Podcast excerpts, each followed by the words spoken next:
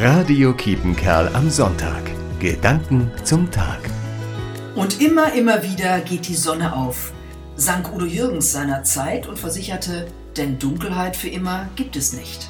Eine ganz unreligiöse Ode an die Zukunft hat er da geschaffen. Die Natur setzt gerade noch einen drauf. Seit dem 22.12. werden die Tage wieder länger. Heute sind es schon zwei Minuten pro Tag. Die ersten, die was daraus machen, sind die Vögel. Es kann so kalt sein, wie es will. Im Januar hört man die Meisen im Dunkeln, kurz vor Sonnenaufgang, zwitschern. Zwar nur wenige Minuten, denn sie müssen Energie sparen, aber sie tun es. Sie wissen, dass das Leben zurückkehrt. Extra für mich, denke ich manchmal. Sie tun es extra für mich und erinnern mich an das, was seit Weihnachten gilt. Das Licht Gottes scheint in der Finsternis und die Finsternis hat es nicht ergriffen.